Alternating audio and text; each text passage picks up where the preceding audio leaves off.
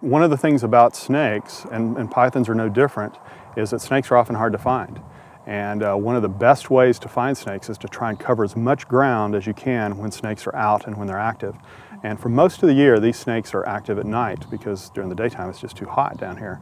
And uh, so if we drive the roads at night, we can cover a lot of ground in a relatively short amount of time and, and increase our probability of finding snakes. The biggest impact that pythons have is, is, is the fact that they're, they're large predators and, uh, and they, can, they can eat a number of, number of animals. They most uh, frequently eat birds and mammals and they've already been documented to eat uh, you know, species of special concern and, and uh, endangered species that uh, you know, are, are really um, species we're concerned about here in South Florida.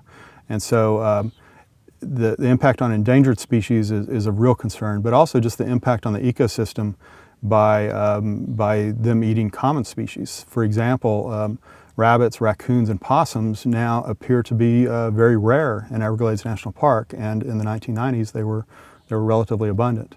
And whether that's due to the pythons or not, we don't know for sure, but uh, certainly it, it, appears to be, be uh, correlated. And the impact of those species disappearing from the park, uh, or at least having their populations uh, reduced substantially, uh, is really unknown at this time. I've always been interested in amphibians and reptiles and especially snakes. And so anytime you have the, the opportunity to study a, a really large snake, uh, you know, it, it, it is a lot of fun. Uh, although this is, this is a real mess down here uh, because, of, because of the pythons. And uh, so, so the other aspect of that is that this is really interesting just because you rarely get a chance to study the biological questions or to address biological questions related to um, the introduction of a species such as a python, which is a, a large, cold-blooded or ectothermic predator that uh, can occur in, in very high densities. Most of our large predators occur in relatively low densities, things like panthers and bears. Uh, alligators are an exception. They occur in, in relatively high densities in certain places. But, uh, but these snakes have been introduced, their, their, their populations have expanded rapidly, and, uh, and they've already become a, a, relatively common snake within Everglades National Park. One of the things that we noticed uh, just, just recently is that over the years, uh, since 2005, that we've been driving the, the main park road looking for pythons, is that we find very few, uh, if any, raccoons, possums, and rabbits. Um, and going back and looking at data that was collected in the 1990s by park rangers, uh, they found road-killed possums, rabbits, and raccoons on a fairly frequent basis. But it appears that uh, we've, we've already had substantial population reductions in those three mid-sized mammals that correlates with the, the rapid increase of python populations since uh, 2000. One thing we want to do is kind of stagger the cars. We don't want to yeah. be like going, you know. There have been other studies that, you know, if you go outside the park, you know, north of the park or other areas uh, where pythons uh, at least are not as common or not present yet as, as far as we know, uh, you still find lots of raccoons and possums and, and those kinds of things. Oh, that's pretty.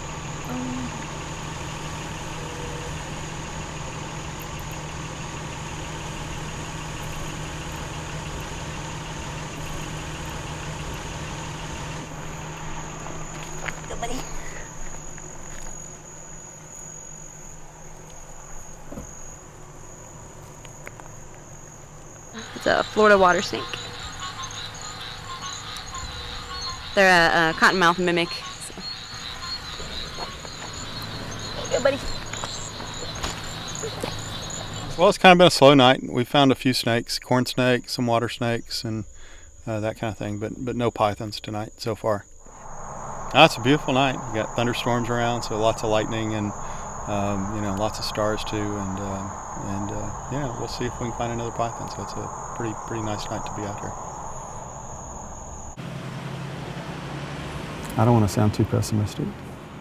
The pythons are going to be here long after we're here, or long after we're gone. And I guess my, my hope is that we will uh, learn enough about, about what has happened here with the Burmese pythons to uh, hopefully prevent uh, similar situations from occurring in the future. And, uh, and also we'll, we'll through learning enough about their biology and, and uh, uh, ways that they might be vulnerable to control, we might be able to control their populations in certain situations. Uh, but in terms of, of widespread spread control across the landscape, um, it at least appears that pythons are here to stay.